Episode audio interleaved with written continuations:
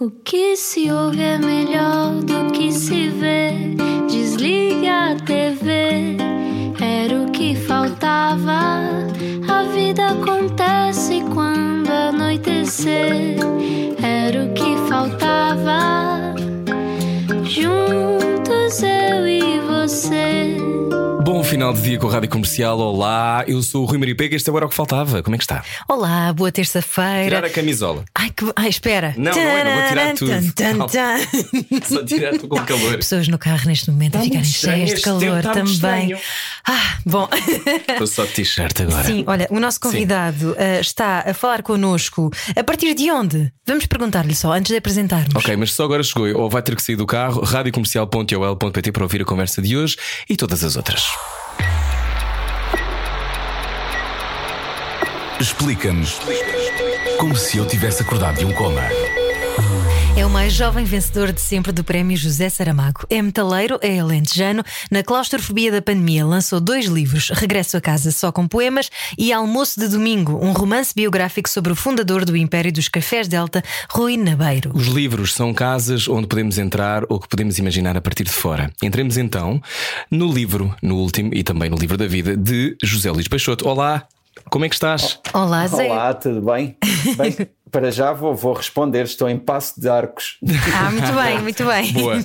Olá a todos aqueles que ouvem a Rádio Comercial em Passos de Arcos, comecem a olhar à volta. Costumo fazer caminhadas até aí, muito bem. Sempre há- É um bom, é um bom lugar para, para caminhadas. Não é? Ali pela tem Marginal. Sido, tem sido onde tenho passado este último ano. Na Ah. verdade, tenho estado aqui em casa. Olha, já eh, como é que se tivesse que definir eh, numa palavra eh, como é que foi a pandemia, o claustrofobia para ti? Eh, é a palavra certa? Este É, confinamento? claustrofobia eu acho que é a palavra mais abrangente, porque na verdade este tempo tem passado por várias frases, perdão, por várias fases. E também frases frases, também. no teu caso. Tam- também frases, também frases, mas por várias fases e, e algumas mais animadas, outras um pouco menos. Eu acho que aqui o ânimo realmente tem, pronto, tem, tem oscilado, mas no meu caso, claustrofobia será aquela que eu, que eu tenho sentido sempre em todas as circunstâncias. Ainda por cima, uma pessoa como tu que está sempre habituada a viajar, tu viajas imenso, não é? É a melhor Sim, parte de sim. ser escritor, são as viagens.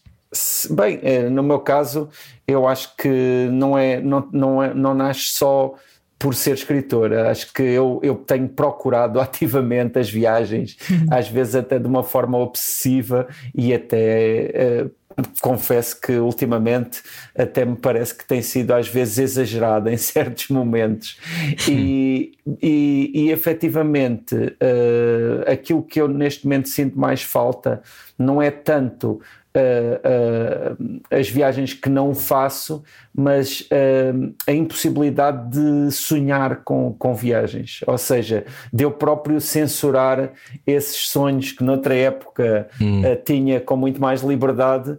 Porque se- pronto, me parecem realmente irrealizáveis. Apagaste o canal National Geographic da, da tua televisão, essas coisas todas, não é? Eu, eu, na verdade, continuo a viajar eh, eh, dessas formas. Uma das formas em que, aliás, eh, viajo bastante é através da rádio. Eh, aqui tenho várias formas de ouvir rádios de outros países. Hoje é muito fácil fazer isso. Usas o Radio Garden, não é? Por exemplo, Ah, eu adoro o Radio Garden. Nós também somos fãs, sim. Vamos ouvir uma rádio à é Finlândia de vez em quando. É verdade. Porque dá mesmo aquela sensação, às vezes, procurar aquela rádio que fica naquele lugar remoto é, é, é muito gratificante, não é? E, e imaginar que eles não imaginam que os estamos a ouvir eh, e que não nos imaginamos uns aos outros e que, no entanto, estamos em contacto. Acho que, pronto, essa também é uma das magias da rádio. Mas também acontece, pronto, aqui de outras formas que, que a internet proporciona. Ainda assim, lá está. Há dias em que tenho mais ânimo para essas viagens, outros que tenho menos, porque efetivamente. Uh, pronto, tem sido uma situação difícil uh, a esse, pronto, a esse nível e a outros, porventura, muito mais graves, mas também considero que neste momento já, já, já é possível ter alguma esperança e acreditar que, que, que, que há aí um futuro em que vai ser possível voltar a acreditar, a sonhar e a ter Claro. essas esperanças. Virão aí mais viagens. Hoje o nosso convidado é José Luís Peixoto, escritor. Quando é que percebeste que os livros podiam ser uma casa? Uh, bem, é, é difícil responder porque eles têm sido casas de forma diferente né, ao longo dos tempos. Hum. Uh, eu, curiosamente, uh, comecei pronto, a ler. Uh, pode-se dizer ainda jovem, a minha mãe conta sempre como eu uh, a obrigava a ela e às minhas irmãs, que são mais velhas do que eu, a lerem livros e que como ela ficou aliviada quando eu aprendi a ler porque pronto, parece que era muito insistente mas eu nunca me vi como um grande leitor. Uh, durante a minha infância não era isso que, que eu sentia que me, que me definia. O que é que te definia em criança? Eh, porque, vamos ver, eu também tinha uma vida muito ao ar livre, não é? Eu vivia numa aldeia do Alentejo, que é Galveias, uhum. e eu tinha muita liberdade, andava pelos campos com, com os meus amigos. Uh, pronto, nessa, essa era uma época em que mesmo os próprios campos ainda não tinham tantas vedações como têm agora, e nós entrávamos por todo lado e mais algum, hum.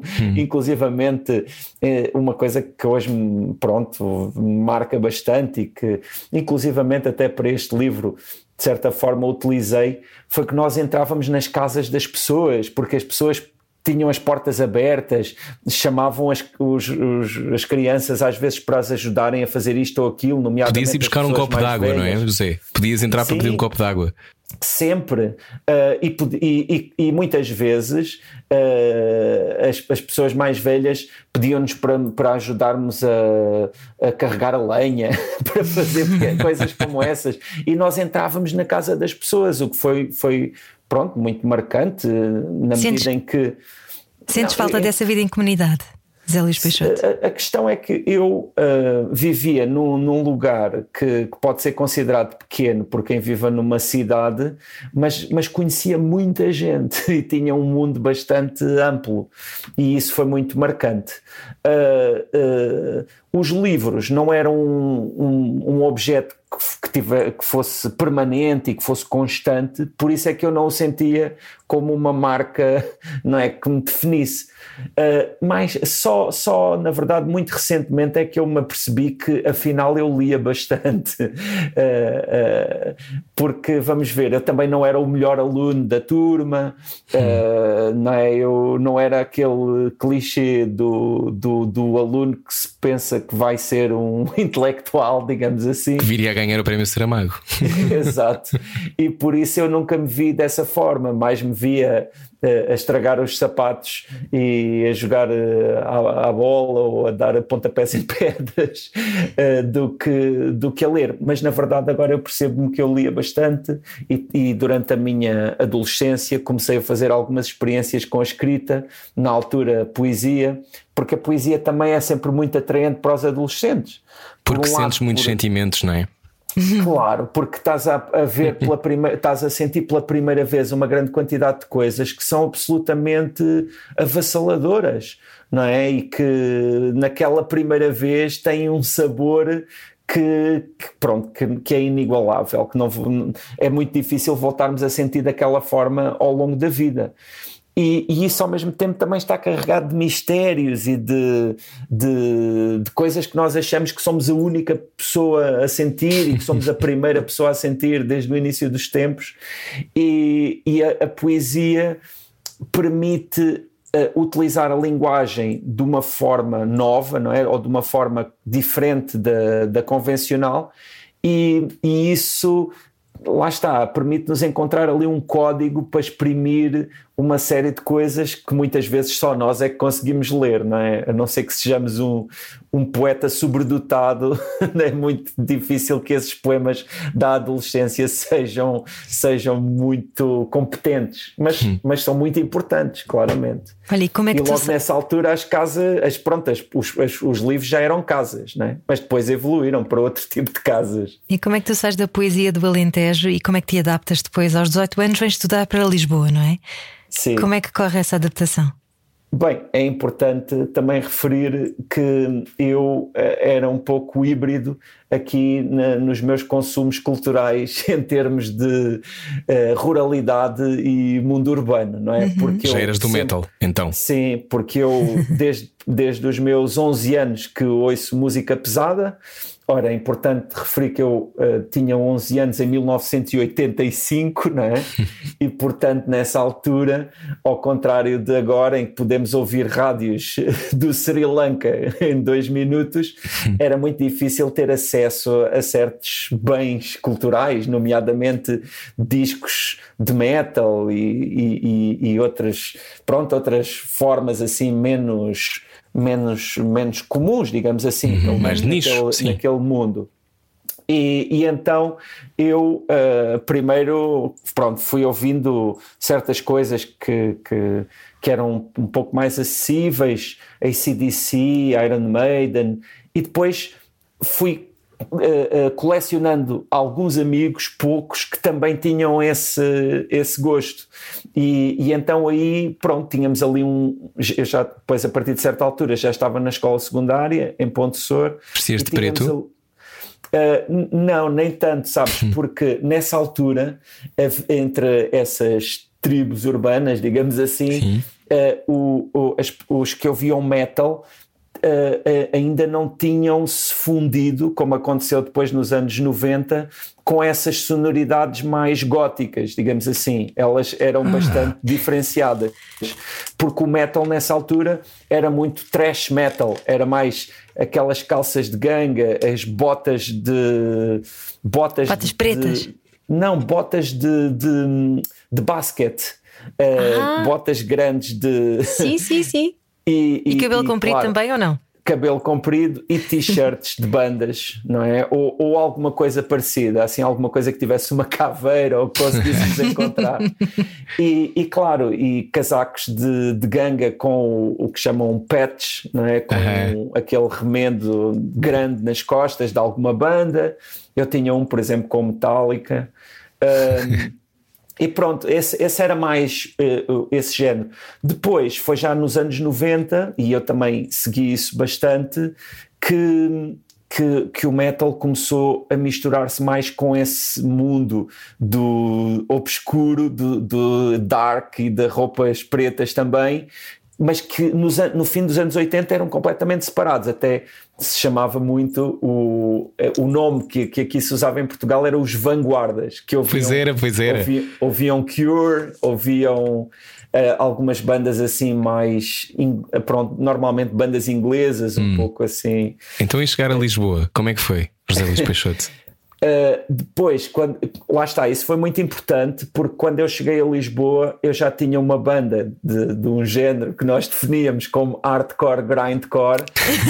Era, como é que é hardcore grindcore? Hardcore barra grindcore. Portanto, hardcore é assim um, pronto, uma ramificação do punk rock uhum. que, que portanto que tem uma atitude política, todas as letras de cada tema eram normalmente contra alguma coisa bem específica, e, e, e, depois uh, era misturado com o grindcore, e o grindcore já, já é mais definido pela sonoridade, pelo menos nessa época, porque esses géneros também evoluíram, mas era muito barulhento, digamos assim, para definir, num, para definir num, num adjetivo.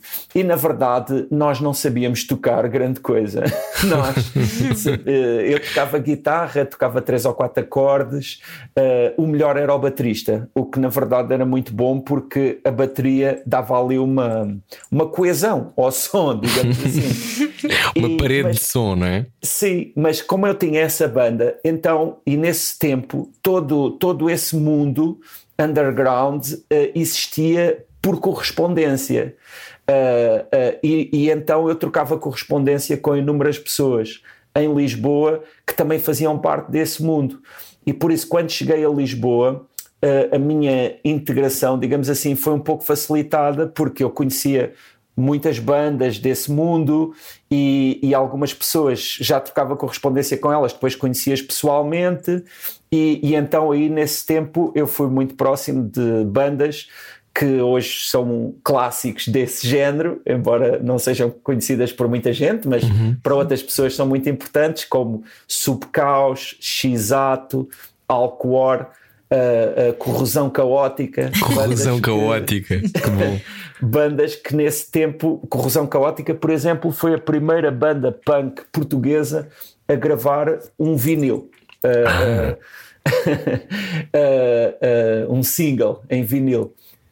Uh, X-Ato, por exemplo, pronto, que são amigos do coração, era uma banda que, de um, de um, que tinha muito que ver com um género que se chama Straight Edge, uhum. que, é, que, é, que é um género que, que, pronto, que tem uma grande carga ética relacionada com pronto, com, com a, a visão do mundo melhor. E então nós vivíamos muito tudo isso e, e foi, foi, muito, hum. foi muito forte. E para mim foi uma grande escola, digamos assim, uh, uh, também crescer nesse mundo alternativo em que nós não, não esperávamos para fazer acontecer. E ainda hoje essa é uma das.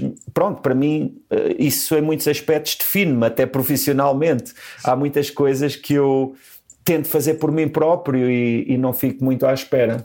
Estavas a falar dessas bandas que tinham preocupação ética e em tornar o mundo melhor. Tu achas que eh, a função da arte também é essa e a tua literatura também, é, também tem esse cunho, uh, vou chamar-lhe político de alguma maneira? Eu acho que tem sempre, porque há aqui uma, um, um aspecto que, que é muito importante, que é a arte uh, uh, começa por ser comunicação não é? E ao ser comunicação, uh, existe entre seres humanos, não é? De um ser humano para outro ser humano, uh, assim, quando reduzido ao seu aspecto mais essencial e, e, ela própria, toda a sua matéria, também é humana, também é feita de. não é, não é da natureza, é uma construção do humano. No caso da literatura, as palavras são fruto de uma evolução de séculos, não é? de gerações e de gerações, são, são paralelas à, à história do, do ser humano. E nessa medida. Uh, uh, a, a sua ambição, parece-me, é contribuir para essa evolução, mesmo que de uma forma uh, relaxada, não precisa de ser, uh, não é, não precisa ter sempre presente essa vocação em todos os momentos, mas acho que implicitamente, pelo próprio, pela própria existência, uh, uh, contribui para isso. É como nós estarmos aqui a conversar. Uh, o facto de estarmos a conversar, de um dizer umas ideias, outro dizer outras ideias, vai implicitamente criar um encontro e vai implicitamente um, influenciar-nos e vai contribuir para um crescimento de, de, das nossas visões do mundo. Uhum. E isso acontece sempre, não é? Sim, também acho. Hoje conversamos com José Luís Peixoto. Tu uh, acabaste a tua licenciatura em Línguas e Literaturas Modernas na variante de estudos inglês e alemães e depois foste professor em várias escolas e até na cidade da Praia, em Cabo Verde. Já era uma, uma vontade de, de veres o mundo, de comeres o mundo. O que, é que, o que é que te leva a ser professor na cidade da Praia, em Cabo Verde?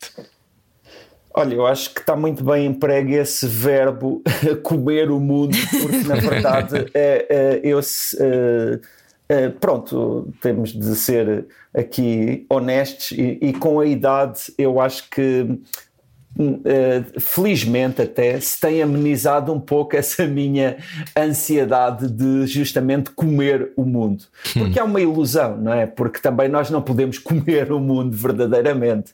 Nós é não podemos possuí-lo, nós não podemos, não é? Nós, nós temos realmente também de nos acalmar e de perceber que, que, que pronto, que, que, que, tudo isto é uma passagem, não é?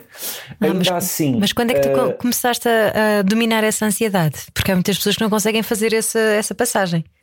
É, bem, eu não sei se a consigo dominar verdadeiramente. Acho que ainda não posso dizer que a domino verdadeiramente. Eu, pronto, um, um, uma mostra disso é o facto de termos começado logo aqui a falar de viagens e de eu falar de como me sinto claustrofóbico e de como isso me afeta, quando na verdade também sabemos que esta situação que estamos a viver uh, tem, tem outras repercussões que são verdadeiramente mais trágicas e não é do que, uhum. do que só essa privação de viagens. Uhum. Mas seja como for, uh, eu uh, comecei muito cedo, uh, pronta, com essa vontade de viajar, por, eu acho que, pronto, olhando retrospectivamente, tem que ver com, com vários aspectos. Por um lado, o, o meu pai era uma pessoa que tinha justamente essa. Também ele tinha essa vontade de viajar.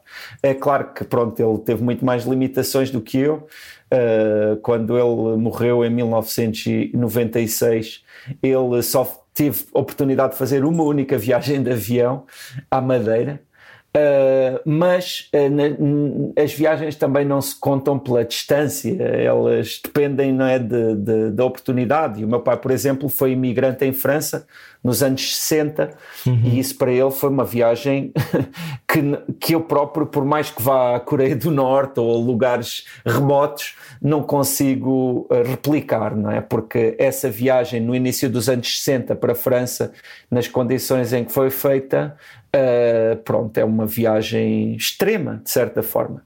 Mas, uh, portanto, o meu pai ele logo me contagiou com, com isso, não é? com essa vontade de viajar. E depois o próprio facto de ele, ele o meu pai, a minha mãe, as minhas irmãs terem passado uh, 11 anos em França, 11 anos antes de mim, não é? Porque eu já nasci em Portugal e hum. eles constantemente falarem de França e, e, eu nunca ter ido à França, não é? Durante a minha infância.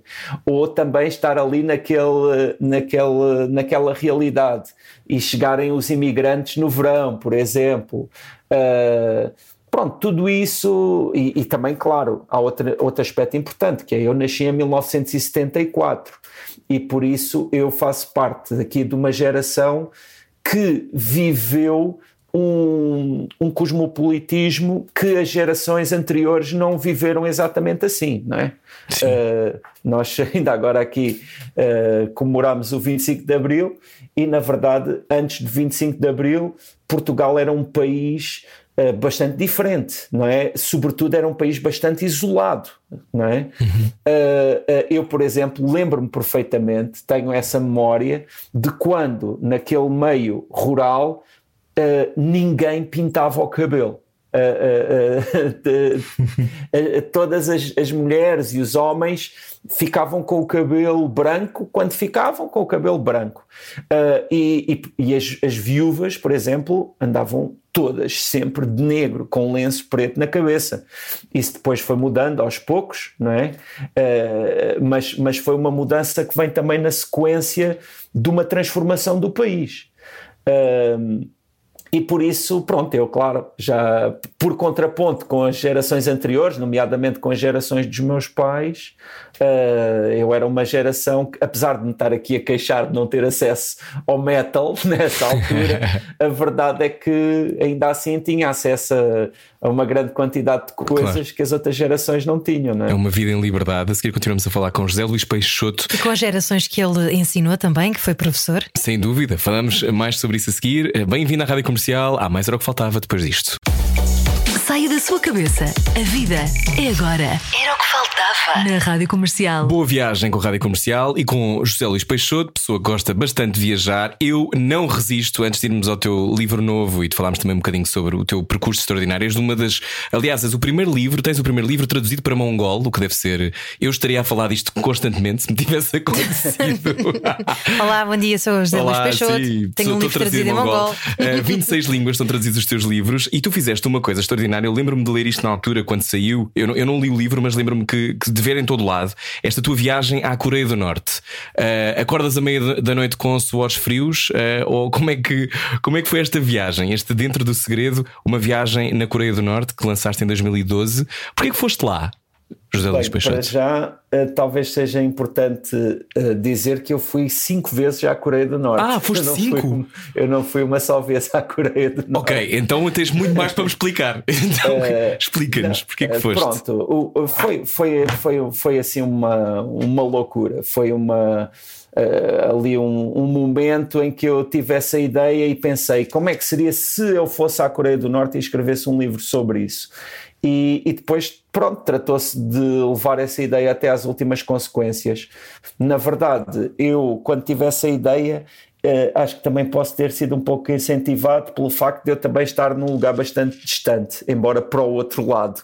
Eu estava em Los Angeles, na Califórnia, hum. e estava numa, num, tinha inclusivamente uh, conhecido e um, uma pessoa que entretanto se tornou um grande amigo meu e que até tem publicado alguns livros meus lá numa pequena editora que ele tem e que é de origem coreana.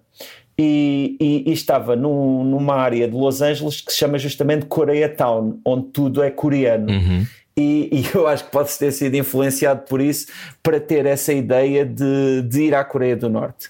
Porque eu, eh, até essa altura, só tinha escrito livros uh, bastante ligados à minha história, às minhas origens, a tudo isso. Porque à minha família, à minha, situação pessoal, à minha terra. E, e, no entanto, eu já viajava bastante, escrevia para algumas revistas de viagens e senti que queria colocar isso na, na minha obra. Uh, e a forma como eu achei que poderia fazer isso foi dessa forma radical, com esse destino tão fora do comum, em relação ao qual não tinha nenhuma ligação, não é hum. pessoal, mas que hoje em dia confesso que sinto alguma ligação, porque cinco visitas à Coreia do Norte não é o mesmo que cinco visitas a outro lugar qualquer, porque efetivamente a Coreia do Norte é um, é um lugar muito pronto, diferente, diferente de, de, qualquer outro ponto, pelo menos onde eu já tenha estado no mundo. É um lugar onde e há muita repressão, não é? Tu não podes dizer que vais porque estás a fazer investigação para um livro. Não, não, não, nem, nem, nem se pode falar desse tema. Hum. Uh, Uh, mas o que é que sentiste tempo... quando foste a primeira vez? Desculpa só para, só para quem nunca não sabe Bem, a, tua, a tua história. Até posso, até posso dizer aqui uma coisa que estava a falar aqui recentemente e que, que vem a propósito, que é a comparação, por exemplo, entre este tempo que estamos a viver, não é, com a pandemia, e estar na Coreia do Norte. Existe alguma semelhança? E essa questão que falávamos há pouco da claustrofobia, existe alguma semelhança? Uh, no sentido em que quando se está na Coreia do Norte, nós também não podemos sair no momento, não é? É claro que uh, temos viagem marcada para sair e isso é bastante reconfortante, não é? Enquanto que aqui nesta situação não é bem assim. Uh, ao mesmo tempo, uh, também acho que, uh, pelo menos no meu caso, em alguns momentos é preciso combater uma certa paranoia, no sentido em que na, na, Coreia do Norte as coisas podem correr extremamente mal e não é preciso. E, e nós não temos necessariamente o controle absoluto disso não é?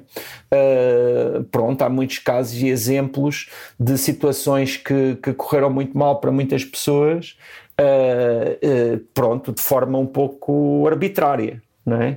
E ali há sempre uma tensão permanente, até quando se está sozinho no quarto de hotel, por exemplo. Mas não podes estar sozinho na rua, podes? Não, não, não embora eu já tenha estado sozinho. Aconteceu-me uma que é que vez. Fizeste?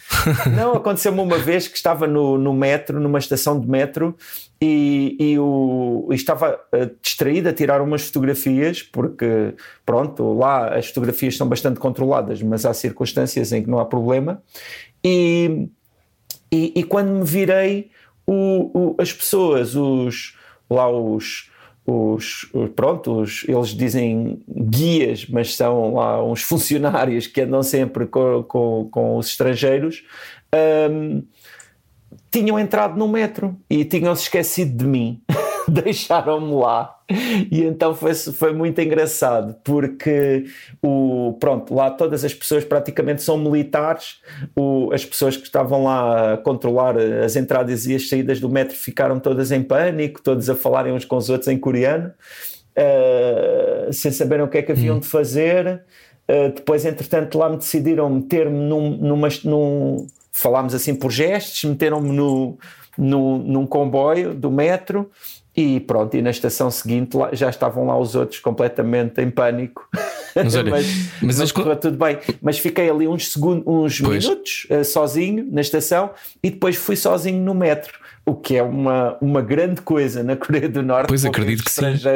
E há momentos em que as pessoas vão ter contigo, Zé, e, e, imagino que sejas uh, alguém ocidental, seja muito, muito exótico, não é? Sim. Obviamente, mas. Um, ehm, tu sentes a ideia que se tem eh, das pessoas, por exemplo, eu conheço pessoas que também foram à Coreia do Norte numa lógica turística. Então tu vais sim, sim. E, e tu depois vais aos supermercados, os supermercados estão todos quase montados como se fossem cenário, sim, e há zonas da cidade que, de, de, Pyongyang que são cenário. Um, é. Eu imagino tu, cinco vezes indo lá, tenhas, tenhas visto outras coisas, mas as pessoas não, não te procuram.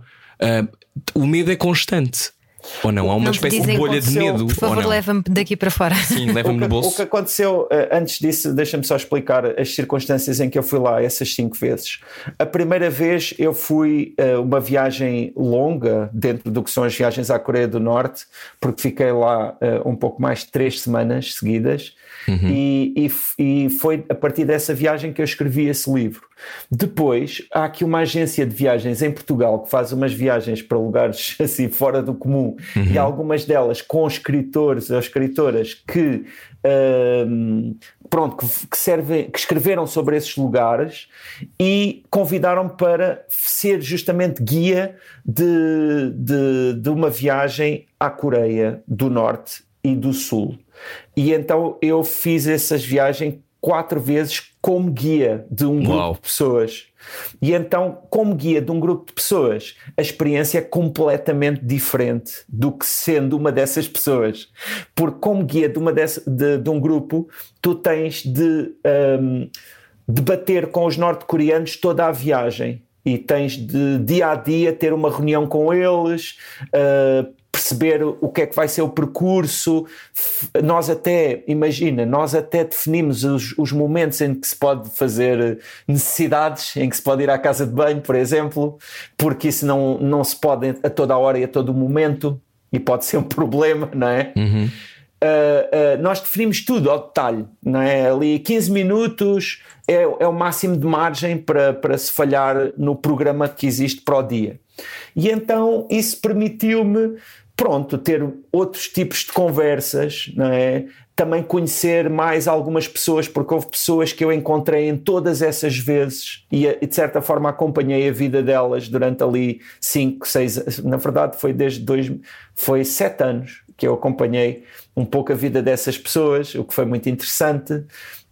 Um, e, e, e, portanto, hum. uh, a, a, pronto, tive ali acesso a outros lados e na verdade eu já devia escrever mais alguma coisa sobre a Coreia do Norte porque há muitas outras coisas que eu atualmente sei e que não incluí nesse livro. A última viagem uh, que vieste. Ah, desculpa. Não, não, não, não. Essa vi... A última viagem, se não estou em erro, foi em 2018. Não, perguntava-te uh, antes de, da pandemia se foi ao festival literário onde estiveste com Luís Sepúlveda. Uh, não, eu estive com o Luís Sepúlveda na Pova de Varzim Uh, e, uh, ah, exato, uh, nas correntes de escrita. E, e, logo a seguir eu fui para a, perdão, fui para a Tailândia. Uhum. e eu estive na Tailândia na última semana de fevereiro de 2020. Uhum. Na verdade, eu em, em 2020, aqueles dois primeiros meses, ainda fui a uma feira do livro a Cuba e, e ainda fui duas vezes à Tailândia. Olha, como é que é viajar pelo mundo uh, com os teus livros? Porque uh, olhar para, para o teu percurso é, como eu disse há pouco, seres traduzido em 26 idiomas. Uh, os teus livros estão em listas dos Financial, do Financial Times, tens recensões críticas em milhares de sítios. Tens, por exemplo, tiveste José Saramago a escrever uma das revelações mais surpreendentes da literatura portuguesa. É um homem que sabe escrever e que vai ser o continuador dos grandes escritores. Urbano Tavares Rodrigues dizia, como Saramago, José Luís Peixoto é um escritor tocado pelo gênio. E já agora Sepúlveda dizia que a escrita de Zé Luís Peixoto é a um tempo fresca, ágil, envolvente e ao mesmo tempo comporta toda uma herança literária universal. Isto deve ser magnífico, não é? O que é que sentes ao ouvir estas coisas e como é que é viajar pelo mundo a encontrar pessoas e uh, os teus livros serem a embaixada de quem tu és? Bem, eu tenho de relativizar um pouco essas frases, porque senão também enlouquecia. Uh, e, e, e, claro, mas claro, são pronto, honram bastante uh, vindo, vindo de quem vem, não é? desses autores que são pessoas que eu também me habituei um, a admirar. Uh, mas efetivamente, para mim, uh, ter a oportunidade de ir, sei lá, ao Vietnã e ter textos lá e leitores, ou ir ao Egito, ou ir, não sei, ao Brasil, é impressionante. Isso é de uma beleza, é, é, não é? É impressionante, é incrível. Uh, e, e efetivamente, hoje em dia, Uh, eu, pronto, tenho amigos espalhados pelo mundo inteiro e, e efetivamente tenho, tenho visões de, de. Há certos países e certas realidades que eu acompanho uh, como sendo minhas também. Uh, falávamos há pouco de Cabo Verde. Uhum. Cabo Verde, por exemplo, é um lugar que, eu, que eu sinto também como meu porque desde que fui professor lá nos anos 90 também mantive sempre contacto e incrivelmente tenho um livro traduzido em crioulo de Cabo Verde. Ah. Isso é, é um, talvez é mais impressionante ainda do que mongol. porque, Sem dúvida. Sim, é, pronto, é, é incrível. Então, é o que é que explica essa tua capacidade uh, das pessoas, ou melhor, da, da tua escrita, do teu trabalho, ser entendido por tantas pessoas tão diferentes? Porquê que achas que isso acontece? Bem, uh, não, não sei responder em absoluto essa, essa questão, mas tenho duas ou três ideias. Acho que, por exemplo, uh, os livros que falam sobre a família uhum. acabam por realmente ser bastante universais. Uh, esse livro, por exemplo, que tenho traduzido em crioulo de Cabo Verde, é o livro Morreste-me, que fala uhum. sobre a morte do meu pai, que é sobre o luto. Foi o teu primeiro, não foi? Obrigado, foi. Uhum. E, e, por exemplo, esse livro está traduzido em arménio, está traduzido em hindi, na Índia, Uau. vai sair agora em junho no Bangladesh. Uh, e, e, é muito impressionante porque estamos a falar de um tema que é a morte, que é um tema que não é tão universal assim, ou seja, que tem vivências culturais bastante distintas em diversas partes do mundo. Ainda assim, o luto, uh, o afeto, isso é universal, não é? Ou seja, uns podem acreditar em, em ai, como é que se diz, em, em reencarnação, outros podem acreditar em muitas outras coisas. Ainda assim, em todos os casos, o afeto, o, o, sentimento do luto e da perda, isso, isso, é, por exemplo, bastante universal. Ou, por exemplo, tenho um romance que aparentemente é bastante específico, como, que se chama Galveias e que é o nome da minha terra. Uhum e que, no entanto, foi um êxito enorme no Japão. Chegou a estar em sexto lugar lá do top, o que é muito bom. Uh, e ainda Excursões agora, organizadas já Galveias, possivelmente? existem, mas existem, já várias pessoas foram em grupo assim a Galveias, mas, ou, ou, aqui de Portugal ou de, da Extremadura espanhola. Que do giro. Japão já houve um leitor japonês que foi a Galveias, mas que eu saiba foi o único. Também já houve um leitor colombiano que veio a propósito a Galveias. Uau! Isso é, é tão emocionante. É, é, é, é, incrível, é incrível.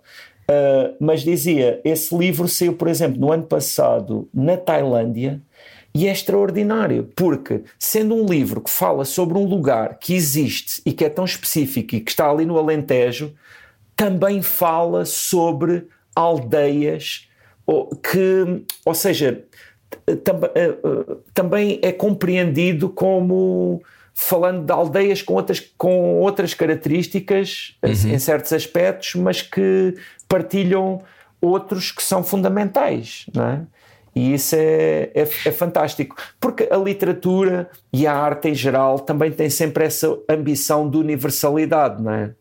Não é por acaso que os grandes adjetivos que qualquer autor gosta sempre de ver junto ao seu nome e que os Dostoiévskis e Shakespeare têm é intemporal e universal. Uhum. Uh, isso tem a ver com o facto de se ultrapassar as circunstâncias mais Uh, como é que é dizer, mais superficiais da nossa cultura e da, da, nossa realidade e chegar à natureza humana, não é? Chegar àquilo que não muda nem com 200 anos de história, nem do outro lado do mundo, não é? Era um pouco o que estávamos a falar antes, não é? Sobre uhum. aquela questão do humano, porque eu acho que a, a arte ela tenta apontar para, para, a natureza humana, para aquilo que todos partilhamos, independentemente das nossas circunstâncias. Então a seguir já vamos saber o que é que tu achas que partilhamos todos.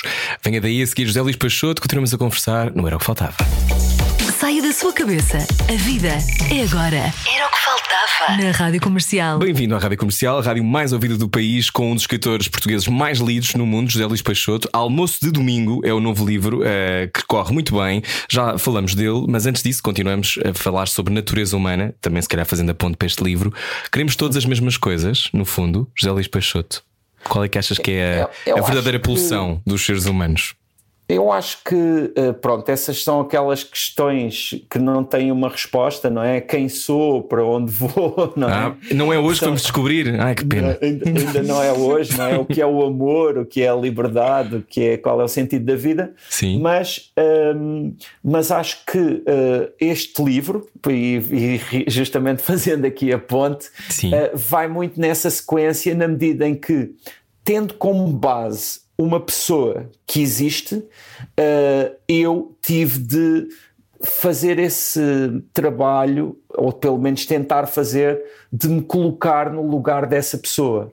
Porque no fundo é um pouco isso também que, que a arte nos, nos permite, não é? Quando nós vemos um filme ou quando nós uh, uh, ouvimos uma música, nós também tentamos colocar-nos na cabeça do, do outro, tentamos colocar-nos, na última análise, na posição do outro. Uhum. Isso eventualmente é sempre imperfeito a certo nível, mas, mas é um exercício que vale sempre a pena fazer e que nos engrandece, porque nós imaginamos os outros através de nós próprios e, e, e, e também nos imaginamos a nós próprios em grande medida através dos outros. Claro. E para este novo livro, tu colocaste dentro da cabeça de um grande senhor, reconhecido em todo o país, Rui Nabeiro, o fundador dos Cafés Delta e que tem uma legião de fãs, sobretudo aí locais, não é? Eh, na é zona de Campo Maior. Ele é um herói. E como é que é pôr-se na cabeça do, do 90 herói? anos. Exatamente, 90 anos. Sim, é, esse aspecto dos 90 anos tem muita importância, porque efetivamente a, a, a, a nossa idade, apesar de não ser não é? De ter muita, de ter muita é? relatividade, não é? Uhum. Eh, há pessoas que têm uma idade e outras que têm a mesma idade e que têm posturas completamente diferentes. Ainda assim, efetivamente, hum, tem, tem uma certa importância e, e quando nós temos 90 anos, claramente estamos num ponto da nossa vida diferente daquele em que estamos quando temos 46 anos, que é a minha idade. E, e nessa medida, esse aspecto teve muita importância, porque. Uh, eu há pouco falava de ter nascido em 1974 e da importância uhum. histórica, digamos assim, que isso acaba por ter para mim, uh, e efetivamente Uh, quando nós olhamos para a, nossa, para a história do nosso país anterior a 74, né, o, o, os anos 60, 50, 40, e estamos a falar de alguém que nasceu no início dos anos 30, uh, pronto, temos ali muitas, muitas dúvidas, porque efetivamente estes, estes últimos 100 anos foram vertiginosos né? na, na, suas, na sua evolução e uhum. nas, suas, nas suas diferenças.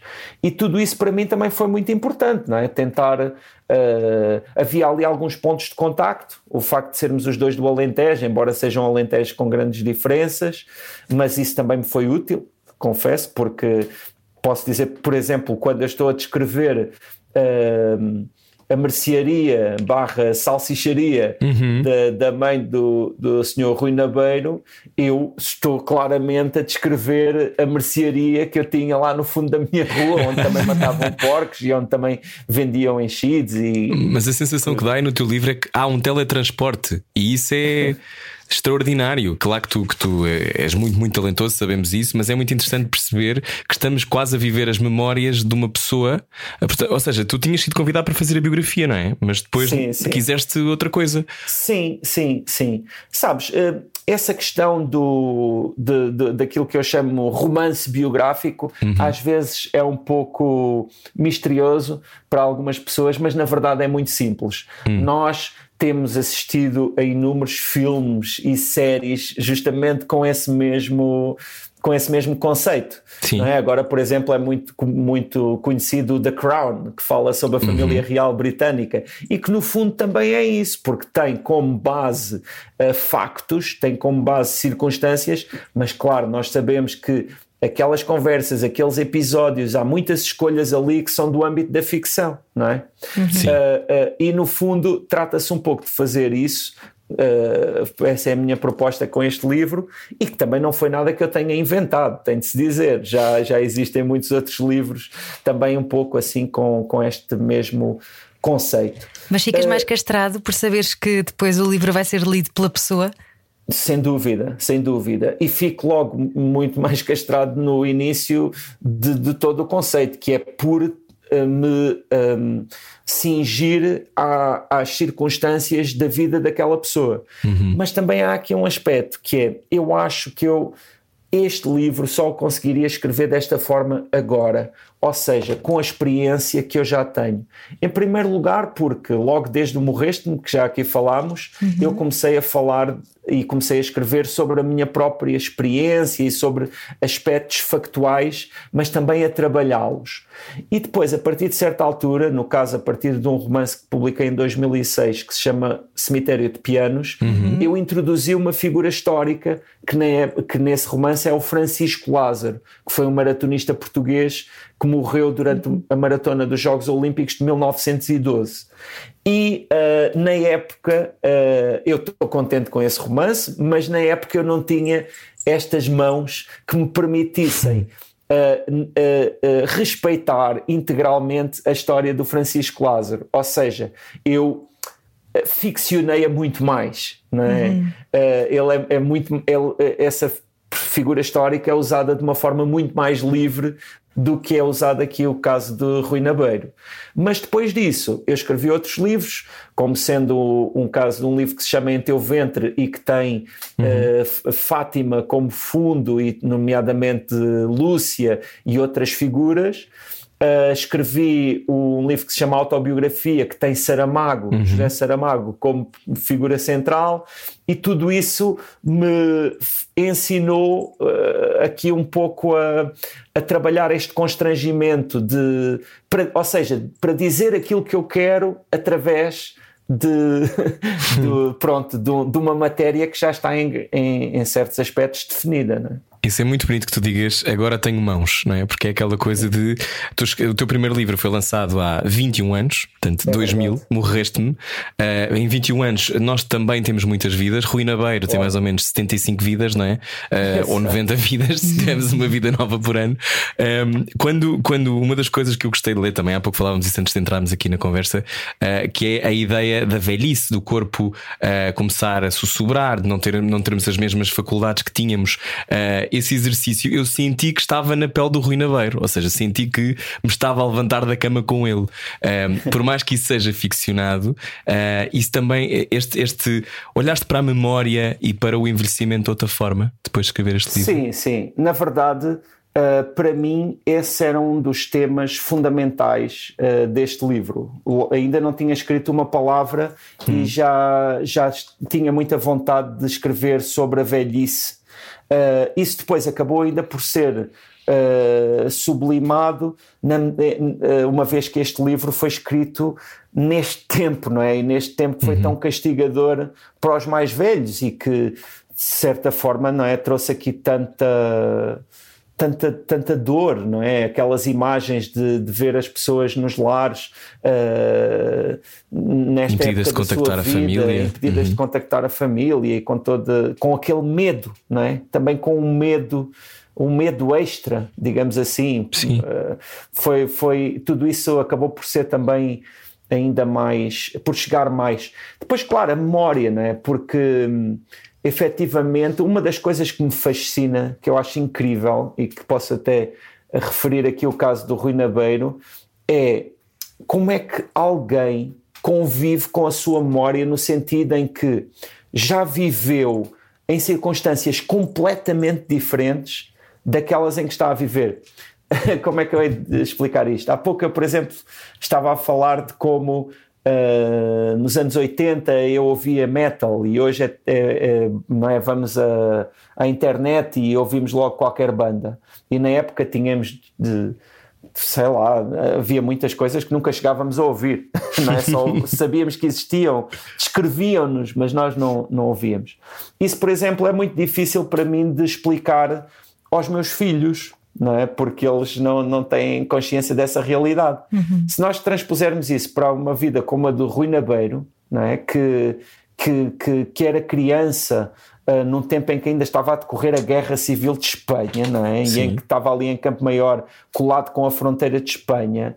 Uh, não é? Um tempo em que havia muito contrabando também, não é? Sim, sim, o contrabando é fundamental também uhum. na, na, história dele, uhum. mas quer dizer, é, é, é incrível pensar uh, os, os lugares tão dispares, uh, as realidades tão dispares que já foram frequentadas por, pronto, por ele, assim como são por, por outras pessoas, não é? Ao longo das suas vidas.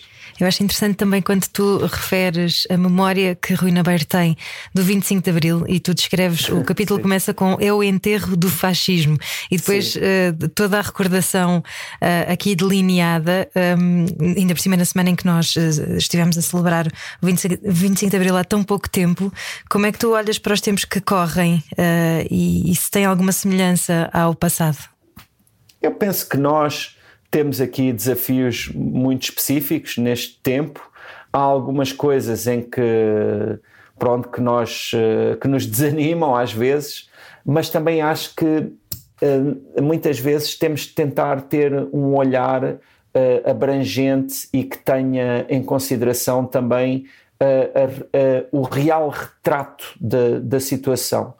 É, ainda agora também foi recentemente o, o Dia Mundial do Livro, por exemplo. Uhum. E eu escrevi um texto uh, que falava sobre, sobre a leitura e que dizia uma coisa que, que às vezes parece que é surpreendente, que é nós vivemos no, na época, no, na era, no momento em que mais se lê desde sempre. Nunca na história da humanidade existiu um momento em que se lessem mais livros do que aqueles que se leem hoje, em que circulassem mais livros do que aqueles que circulam hoje. Esta ambição de, de ler e de eh, esta ambição de que todos leiam é uma ambição que tem algumas décadas só, porque ainda há, há, há, há algum tempo nem sequer se imaginava que todas as pessoas pudessem ler e que todas as pessoas pudessem possuir livros.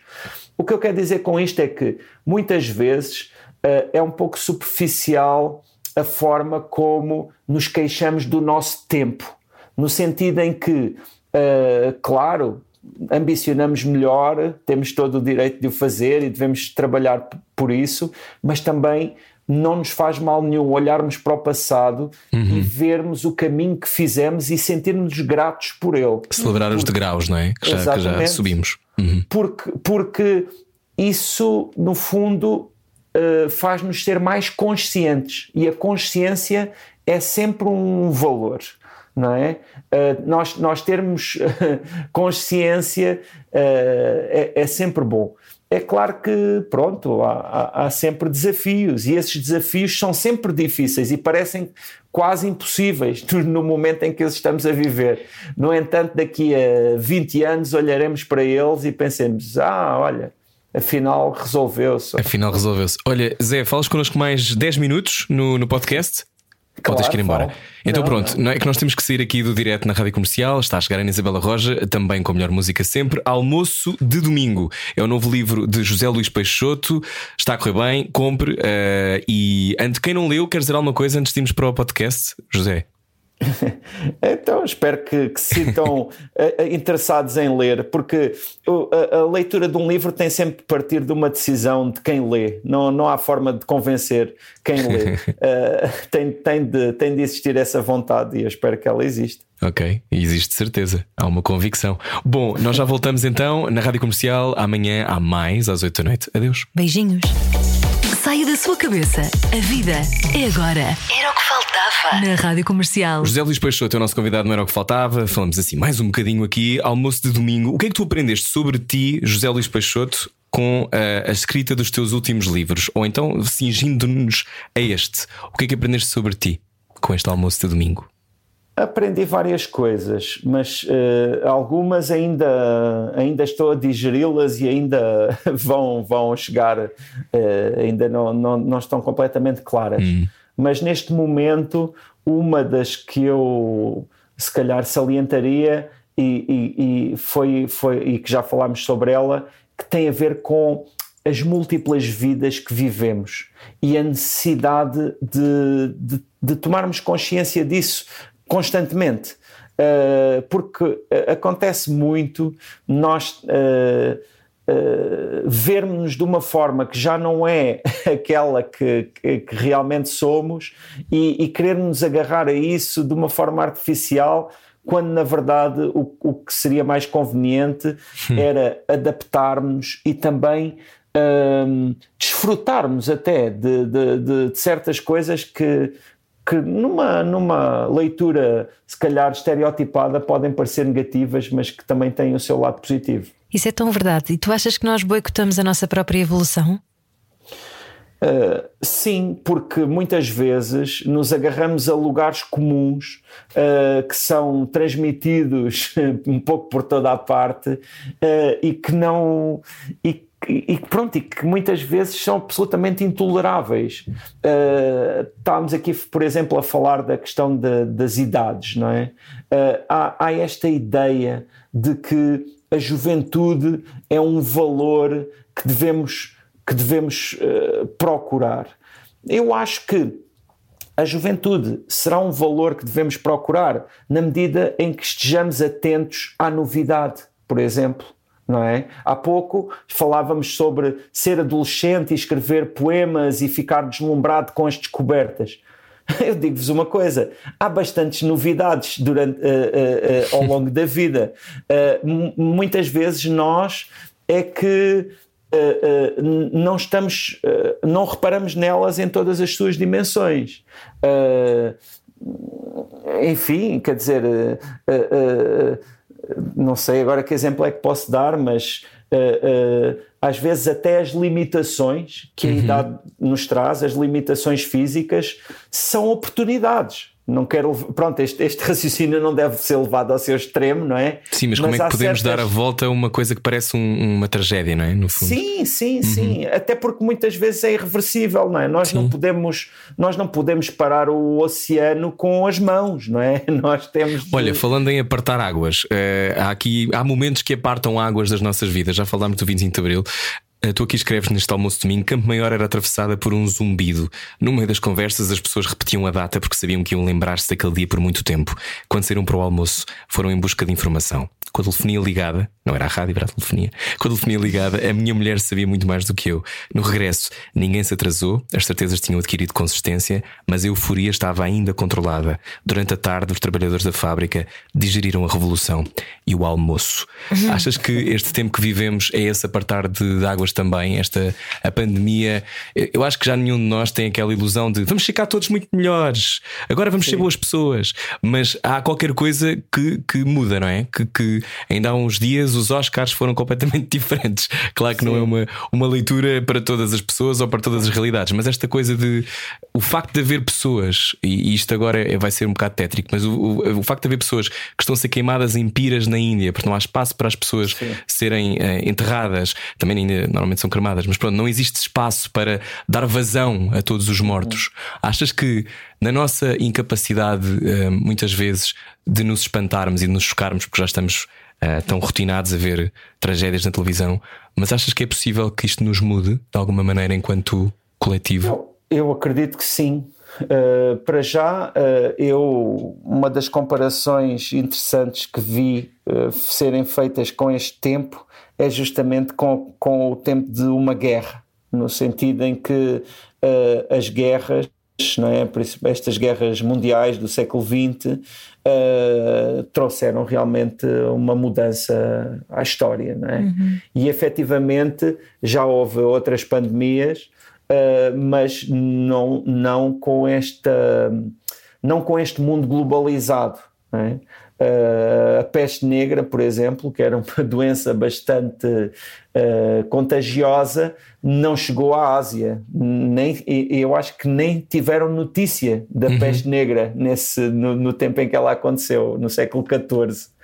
Uh, e, e, portanto, nós estamos a viver uma circunstância aqui que, que é única, em que, em que nós nos sentimos ligados à Nova Zelândia, em que nós nos sentimos ligados ao, claramente ao Brasil, por exemplo, uhum. ou, ou, outro, ou, outros países que, que, apesar de tudo, não são aqui exatamente ao lado, como nós às vezes nos parece. E e, e, ao mesmo tempo uh, uh, nós estamos aqui a viver um. Porque nós tivemos aqui uma enorme revolução no, no tempo das nossas vidas uh, que também ainda não conseguimos ter uma consciência absoluta dela, que é esta revolução tecnológica da comunicação, não é? a internet e todas as suas repercussões enormes e, toda, e a forma como catalisou uma grande quantidade de, de elementos, como seja o consumo ou como transformou as relações uh, das políticas, não é? a forma como os indivíduos intervêm na sociedade, a forma como as pessoas, inclusivamente, se relacionam até a um nível mais íntimo. Nem é Sim. é preciso estar aqui a falar do Tinder ou dessas coisas, uhum. que, que, é, que é muito concreto, mas mesmo todas as redes sociais e tudo isso tem um impacto tão enorme, não é? Ou, ou, ou um outro aspecto também essencial: o consumo da informação, não é? o jornalismo isso é, pronto, isso é, é basilar, não é? Eu estou a tentar fazer uma mudança na minha vida sentimental que é não quero receber nudes, quero ver fotografias de bibliotecas, não é? para, perceber, para perceber o que é que andas a ler, diz-me o que é que andas a ler, eu logo vejo se queres jantar contigo. Olha, durante a pandemia tu também lançaste um livro de poemas que se chama Regresso a Casa e há um que começa com Olhamos-nos nos olhos pela internet. Eu transmito-te este domingo à tarde a voz do vizinho através da parede. Tudo isto mudou, mas tudo isto também traz uma nova poesia à vida.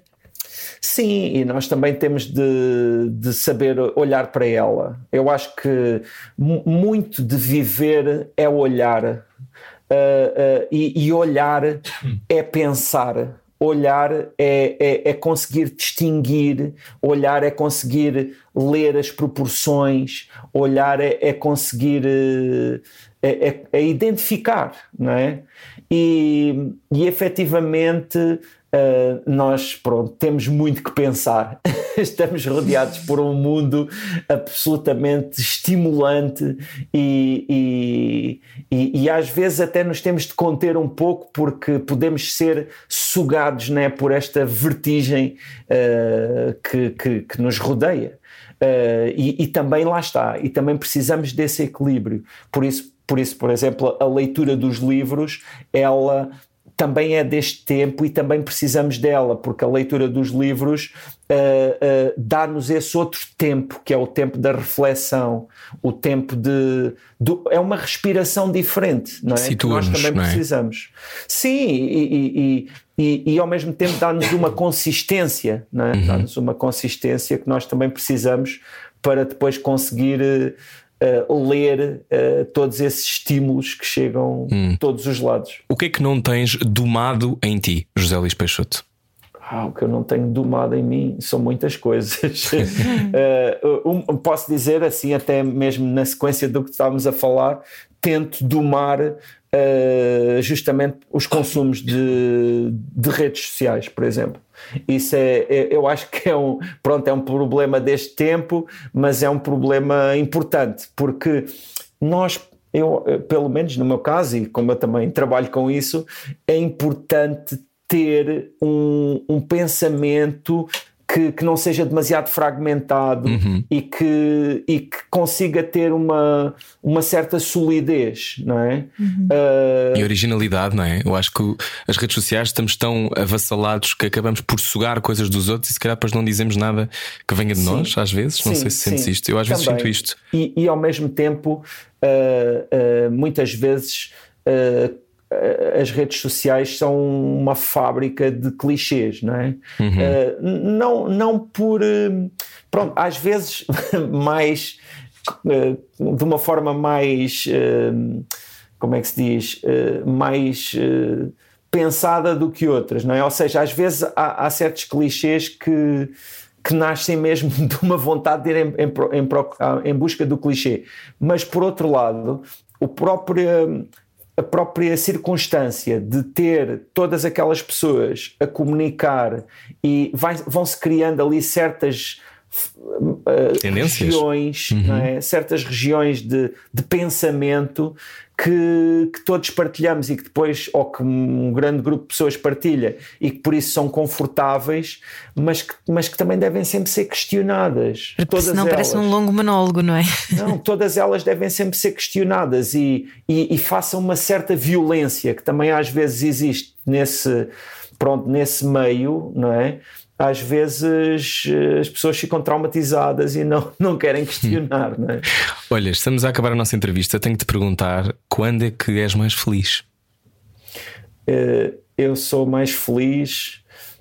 Eu acho que eu sou, eu sou, eu sou mais feliz, eh, sabes? Eu, eu imagina, eu tenho um filho de 24 anos, outro de 16 e tenho uma enteada, que é uma palavra horrível, de, de 13 anos.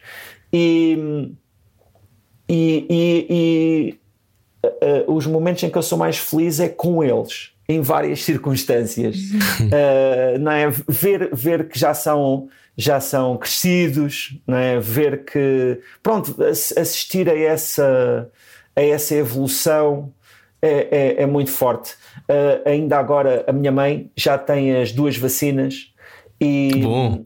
e, e eu uh, fiz um teste mesmo, mesmo ela já tendo as duas vacinas, eu fiz um teste para não haver qualquer problema hum. e fui exatamente naquele momento ter com a minha mãe. Isso foi uma grande alegria, porque hum. realmente a nossa, a nossa felicidade ela é plena com os outros. Ela é plena com os outros. Uh, uh, quando é partilhada com os outros, as, as grandes vitórias, os grandes êxitos, eles uh, só são realmente plenos quando nós os partilhamos no amor.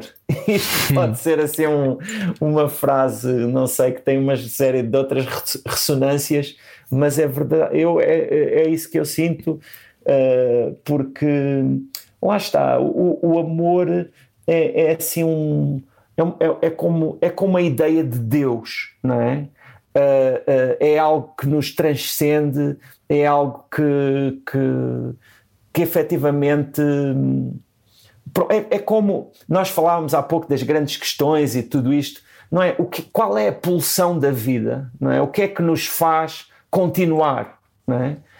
Uh, eu acho que em grande medida serão, são esses indizíveis, é? Estas palavras aqui que eu, digo, que eu disse, amor, etc., que já estão um pouco gastas, mas que de certa forma tentam falar desse indizível, dessa pulsão, disso, desse, desse magnetismo, não é?